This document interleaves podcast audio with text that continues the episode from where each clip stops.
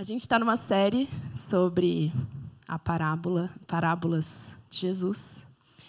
E hoje eu não vou trazer uma parábola nova. Quem estava no último domingo sabe que a gente falou sobre o filho pródigo. E eu quero permanecer um pouquinho dentro desse tema e falar um pouquinho mais sobre esse pai, sobre as características deste pai. E inspirado muito pelo dia de hoje, né? Hoje é dia dos pais. E pode ser que esse não seja um dia de muita celebração para você, porque não necessariamente todos nós tivesse, tivemos boas figuras paternas. Ou pelo menos alguns de nós não admitem isso, as dificuldades que a gente teve com a figura paterna. Alguns de nós somos pais e reconhecemos as nossas próprias limitações e o quanto talvez a gente não esteja influenciando tão positivamente a visão que os nossos filhos têm de Deus com base no relacionamento que eles têm com a gente. Eu mesma, durante grande parte da minha vida, tive muita dificuldade no meu relacionamento com meu pai. Eu até me emociono, porque hoje a gente experimenta uma outra realidade. Muito por conta da vinda dos filhos. Quando os filhos chegaram, os meus filhos chegaram, eu olhei para os meus pais com mais compaixão, com mais misericórdia. E eu pude falar: Poxa, vocês só tinham 23 anos, está desculpado, sabe assim.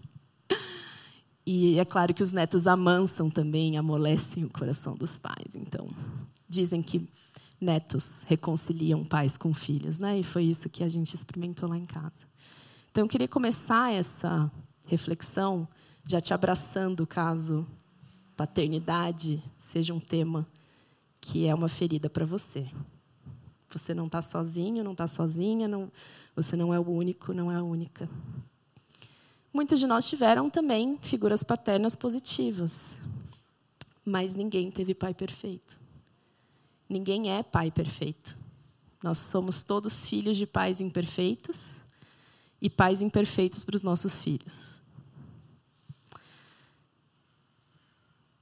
Eu já eu brinco que eu já estou com um caderninho anotando todos os traumas para quando os meus filhos começarem a terapia, eles não terem nem que lembrar. Eu falo, oh, gente, aqui, está aqui, mamãe já anotou, passa por esse momento aqui, visita esse outro.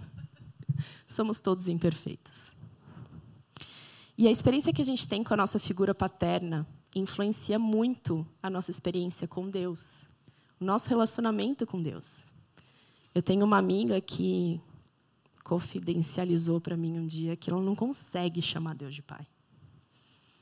Eu falou: olha, pai é uma palavra forte para mim, assim, traz muitas conotações que eu não queria colocar em Deus. Ela escolheu chamar Deus de papai, paizinho. Mas talvez essa possa ser a sua experiência, né? De quais são os Quais são as características que talvez eu esteja projetando em Deus que eu estou trazendo da minha figura paterna terrena? E aí eu queria já abrir para a interação aqui, para vocês refletirem e para o Marcos e para o Valdinei trazerem. Tem alguma coisa que vocês projetam ou já projetaram em Deus, assim, vindo da sua relação com sua figura paterna? Ou algo que você não gostaria que seu filho projetasse em Deus com base na sua na sua experiência de pai?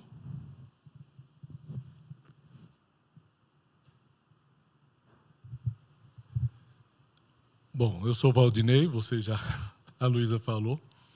É, eu já sou avô, então o, o, meu filho mais novo hoje está fazendo 44.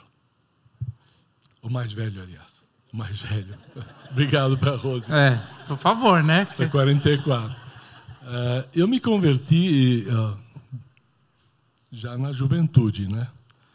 Então a figura do pai foi uma coisa assim que eu briguei o tempo todo, né?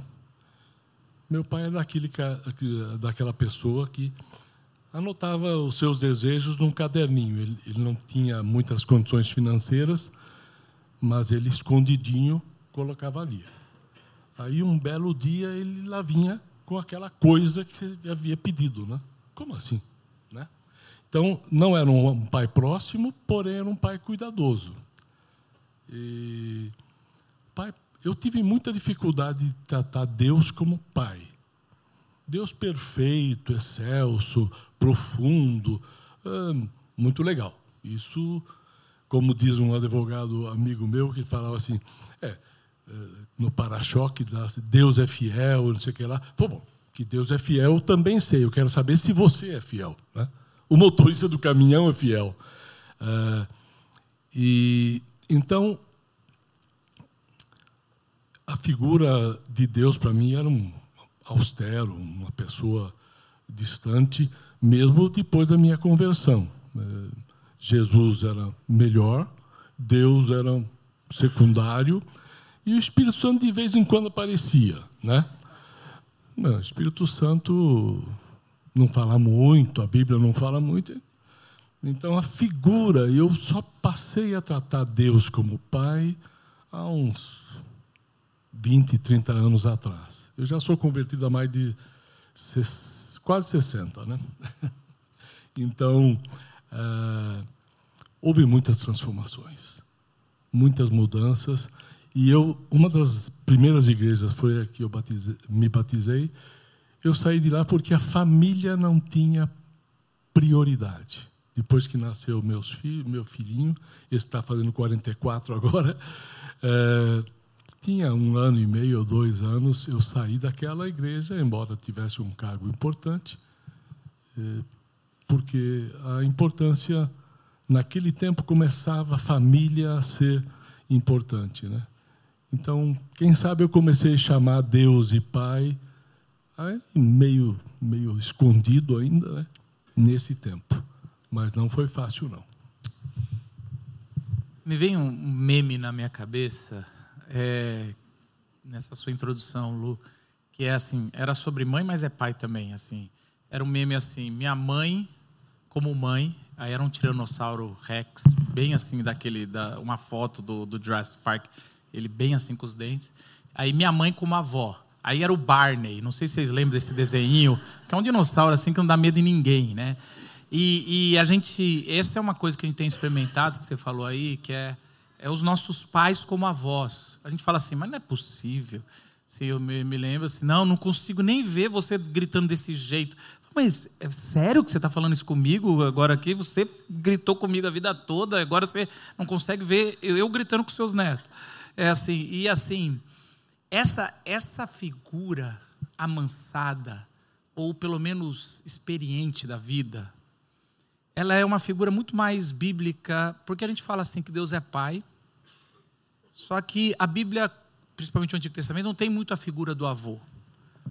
Ele tem a figura do patriarca, ou seja, o patriarca é o pai de muitas gerações que estão junto. Então, a figura do patriarca, ela é, ela é, então eu via Deus como esse senhor, cabelo branco, ah, que já é, é, já era um pai mais velho, ou um pai de, de vários filhos e gerações, que era um patriarca.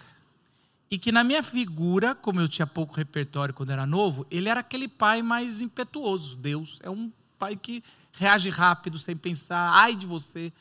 E hoje eu entendo, não, ele é um pai já avô.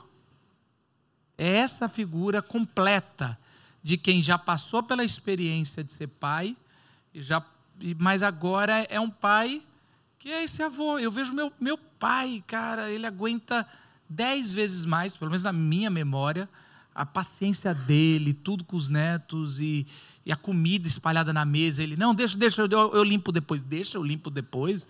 Assim, então é, é, é muito bonito enxergar o pai, Deus Pai, como um patriarca e não como aquele pai de primeira viagem.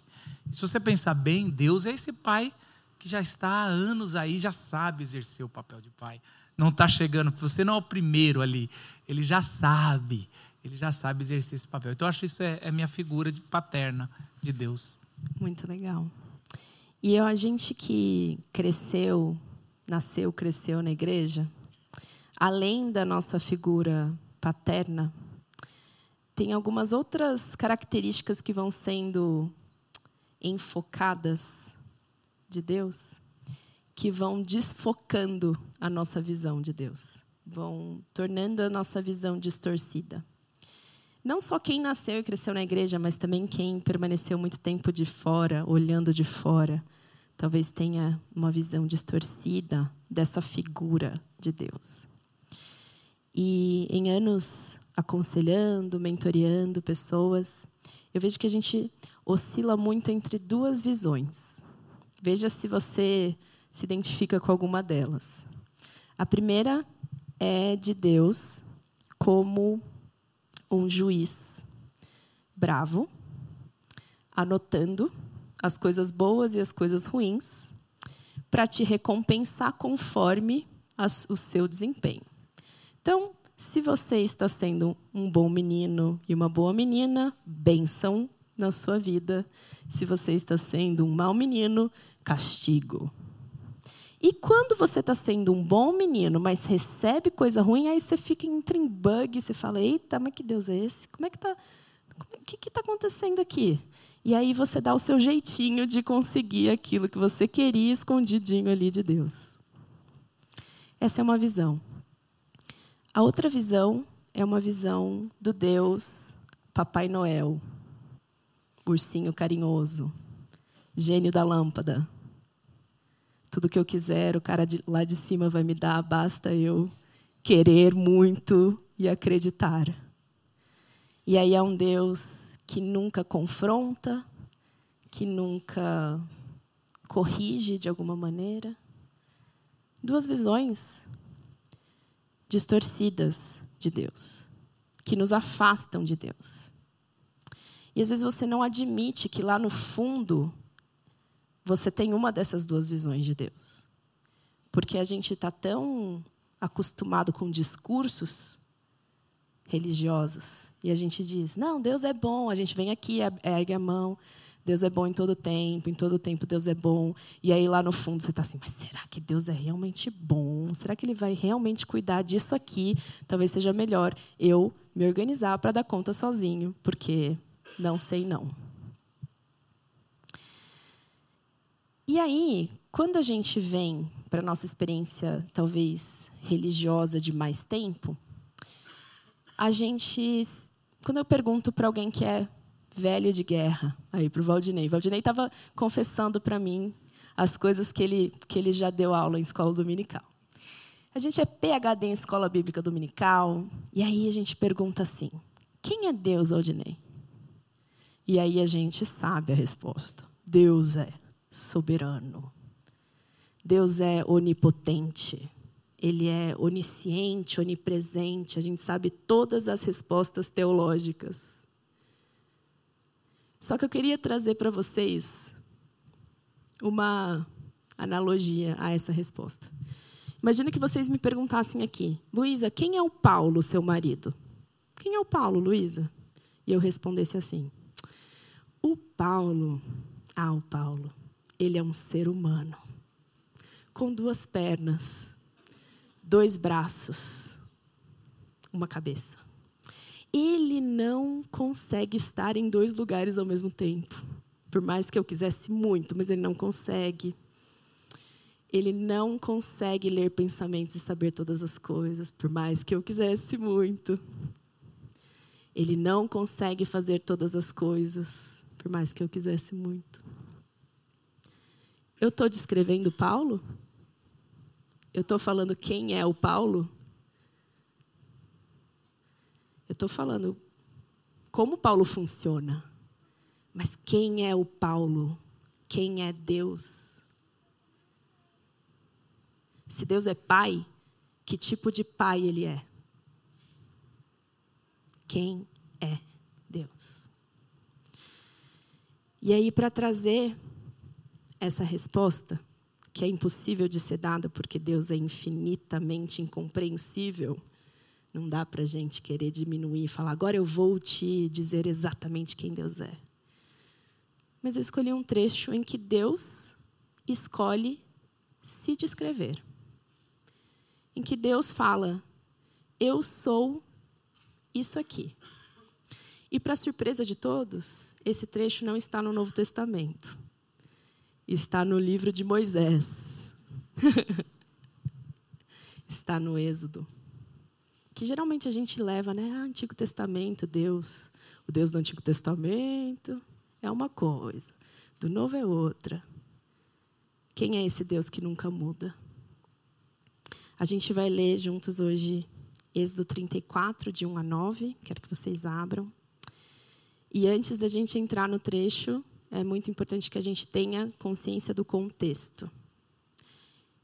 Da onde esse texto está vindo? Moisés tinha libertado o povo do Egito, quer dizer, Deus, através de Moisés, ele conduziu o povo ao Monte Sinai e recebeu as instruções de Deus sobre como aquele povo poderia se tornar um povo de Deus. E aí, assim que ele pisa no, no pé da montanha, com essas instruções, ele se depara com o povo adorando um bezerro de ouro. E ele quebra essas pedras. Quebra essas instruções e começa a interceder por este povo. E pedir para que Deus não tire o seu favor desse povo. Para que Deus não retire a sua presença do meio deste povo. E aí é neste contexto que a gente entra em Êxodo 34. 1 a 9. O Senhor disse a Moisés: Corte duas tábuas de pedra como as primeiras. Nelas escreverei as mesmas palavras que estavam nas tábuas que você despedaçou. Esteja pronto amanhã cedo para subir ao Sinai e apresentar-se diante de mim no topo do monte. Ninguém deve acompanhá-lo.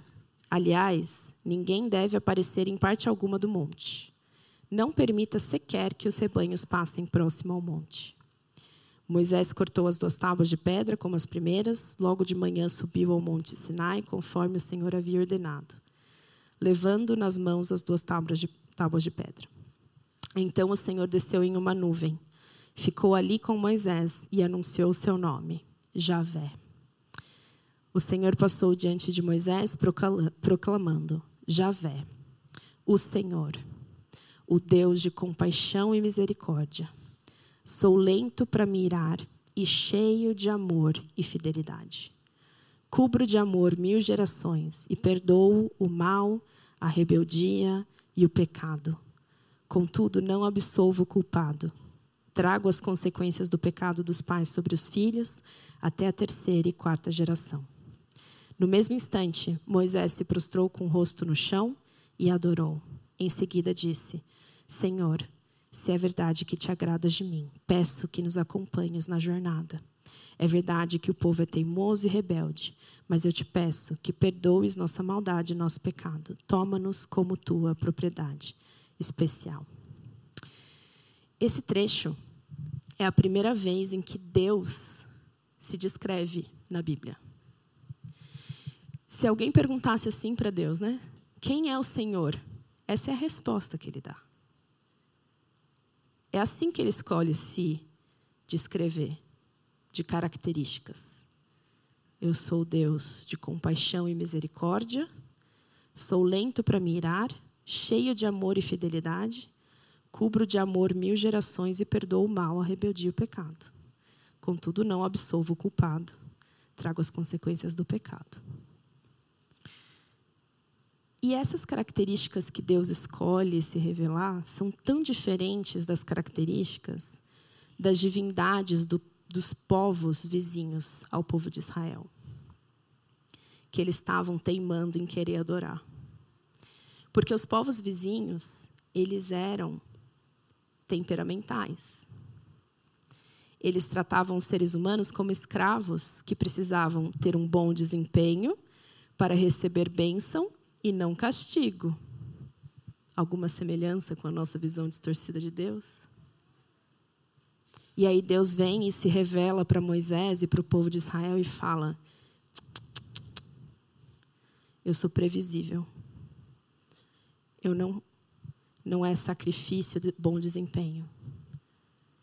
Eu sou compassivo, misericordioso, sou lento para mirar, cheio de amor leal, perdoador até mil gerações. E cobra o pecado de três ou quatro. E esse é o Deus do Antigo Testamento. o Deus que não muda. E eu queria passar brevemente por cada um desses itens, só para a gente aprofundar um pouco mais. E como o Valdinei trouxe no começo da nossa reflexão breve, eu e ele só, ele falou: a gente precisa transcender o racional e contemplar a beleza desse Deus. Deus é compassivo. Compaixão é se comover com a dor de alguém ao ponto de fazer algo por ela. E o termo usado para compaixão aqui deriva do termo hebraico para útero. Deus tem compaixão dos seus filhos como uma mãe tem compaixão do seu bebê. Mas, para além de compassivo, ele é misericordioso. E misericórdia, diferente de compaixão, é dar algo para alguém que não merece o que essa pessoa recebe. Ele não só age em prol da nossa dor para tirar a dor, ele nos dá favor imerecido. Esse é o Deus do Antigo Testamento. E ele continua: Eu sou lento em me irar. Deus não é irado. Ele está irado. E ele é lento em demonstrar essa ira. E essa ira de Deus não é uma ira como a gente conhece dos nossos, talvez dos nossos pais terrenos, de uma de repente acende um fogo imprevisível. A ira de Deus é uma indignação contida com o estado com o qual a criação dele se encontra. Deus está indignado porque a boa criação que ele criou está corrompida pelo pecado e ele vai fazer o que for preciso para endireitar todas as coisas. E ele está contendo a ira dele. No Antigo Testamento, para cada vez que a ira de Deus é revelada e derramada, Deus antes dá inúmeras vezes muitas chances de arrependimento e em contrapartida, essa vez, há milhares de outras vezes que são derramadas graça, misericórdia, novas chances. Quer Interessante. Queria, isso me lembrou. Ontem eu estava, esse fim de semana eu estou vivendo o dia dos fim de semana dos pais, não é dia dos pais, porque um era para um filho e ontem meu filho pediu para eu deitar com ele, né? É, de revés, ele sabia que ontem era o dia da Mariana. Mas eu deitei com ele e ele estava falando de um amiguinho dele que apanha do pai. Aí, e aí, estava quase falando, por que você não bate em mim, né? Eu falei, é, filho, pois é. E, e eu estava lembrando como meus pais me ensinaram, como criança mesmo, que a disciplina tinha que vir de, não na hora da, da ira, mas na, na hora certa. Então, meu pai, ele tinha esse costume de falar, hoje você vai apanhar porque você fez isso. Só que eu só apanhava depois de um, um tempo, para ele se acalmar. E a gente ia para o quarto, ele pegava a cinta, sentava do meu lado, falava quantas cintadas você acha que você merece. Era uma tortura também. Essas, essas pedagogias geralmente é, não funcionam tanto. Mas era melhor que ele nervoso. E aí eu, eu falava, ah, eu acho que eu mereço quatro. Ele, ele, eu sempre falava primeiro, ele falava, acho que merece 16, então vou ficar com 8. Depois eu fui entender que, na verdade, ele sendo o segundo, ele sempre batia o quanto ele queria. E, na verdade, ele nem batia, é só a última que batia mais forte, primeiro. Eu estava contando um pouco com meu filho, ele estava estranhando, assim. Eu falei, filho, foi, uma, foi difícil, mas eu tomei essa decisão com você de não, não fazer. E, e, na verdade, no começo, quando eu tive, e a gente vai, a gente só repete o que os nossos pais fazem, e não estou dizendo que está errado está certo, é só porque. Só que para mim, esperar e não disciplinar meu filho na hora, não começou a não fazer sentido disciplinar depois. Eu falei, isso aí está pior para mim do que. Então, ou eu bato com raiva ou não bato. Que é assim, é assim, na raiva eu já desconto. E aí eu comecei a raciocinar que esse tipo de paciência é uma paciência também que você vai conduzindo e você, você percebe que, na verdade, não adianta essa disciplina é, agressiva, né? E, e, eu vejo nesse texto algo que às vezes a gente não entende, né? Que, e aí eu, eu gostaria até de esclarecer, Luísa, esse negócio de três gerações. Né, porque geralmente o pessoal já pensa, é maldição hereditária. Isso aqui, se eu fizer uma coisa, meu filho está tô pagando pelo meu pai, ou estou pagando pelo meu avô. E a gente fica assim estranho. Mas sendo que essa geração, por ter sido idólatra, essa geração que está no deserto, ela não entra na terra prometida, mas os filhos deles entram. Então, que Deus é esse que fala que é de três gerações? Mas a gente nem lê o que vem antes, de mil gerações. E aqui tem um símbolo muito forte na interpretação de mil e três. Três é um período de teste, onde depois vai é, rodeado por morte, que depois se passa ou não. Ou seja, que, e mil é um, um, é um número não alcançado. A pessoa mais velha do Antigo Testamento não chegou a mil anos. E, ou seja, quando a Bíblia fala de mil, é alguma coisa muito completa, inatingível pelo, pelo, pelo ser humano. Algo que o ser humano nunca testemunhou em vida, porque a pessoa mais velha não chegou a ver aquilo acontecer. E aí isso é maravilhoso quando a gente entende o simbolismo do mil e dos três, é o seguinte: eu sou misericordioso, paciente, com um jeito que vocês nunca vão ver em vida. Vocês não conseguem entender o tanto que eu sou amoroso, paciente. Mas eu não deixo impune, eu não deixo nem lastros. Ou seja, o que eu tenho que punir, eu faço de forma exemplar, que até. então é o contrário, até as gerações que vão vir depois de você, ela vai ser é, corrigida para que não cometa mais esse erro. Então é um cuidado de, de avô, de pai, esse pai que fala assim, então não é uma maldição que Deus vai dar, que você vai carregar, três, o que, que tem a ver o filho, o neto? Mas é um jeito simbólico de dizer, não se preocupe, o meu amor vai para um tempo que vocês nunca vão ver. E é por isso que a geração que vem depois entra na terra prometida. Porque os filhos, eles nascem no deserto, eles pagam pelo pecado do pai, que já é nascer num, num lugar que não deveria, poderia ter nascido já na terra prometida, mas eles vão entrar e vão desfrutar além dos pais. Então, assim, esse é um, é um jeito que eu vejo muito de. que muda tudo. A paciência de Deus muda tudo. Não é um Deus que explode em ira, igual a gente. É um, é um Deus que fala, eu vou disciplinar depois. E que depois fala, não precisa mais, você está aprendendo.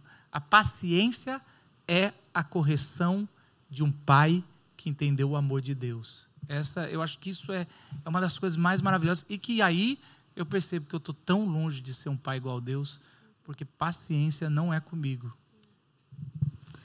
E é maravilhoso a gente perceber isso, né? Essa justiça de Deus que que se revela a nós mais para frente, a gente vai entender quem é aquele que quebra todas essas possíveis castigos que viriam.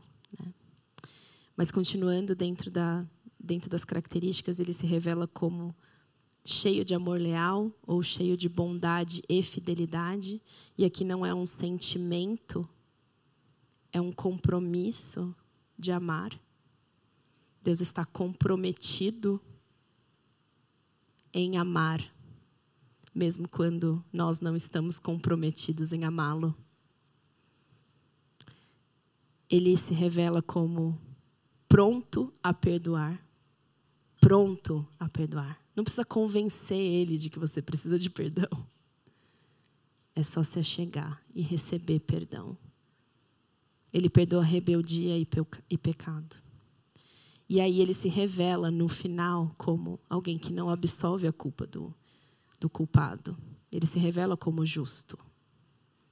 E nós queremos que Deus seja justo, não queremos? A gente não quer que a maldade permaneça. A gente não quer que a maldade saia impune. Só que a boa notícia é que o Deus que é justo se fez justificador dos injustos. Nós não seríamos capazes de cumprir a justiça de Deus. E por isso ele nos entregou o justo para cumpri-la e no nosso Senhor Jesus Cristo nos justificar diante dele, para que a gente possa chamar este Deus de Deus Pai. E agora nós que estamos em Cristo Jesus, não temos mais medo algum de condenação, porque o castigo foi pago.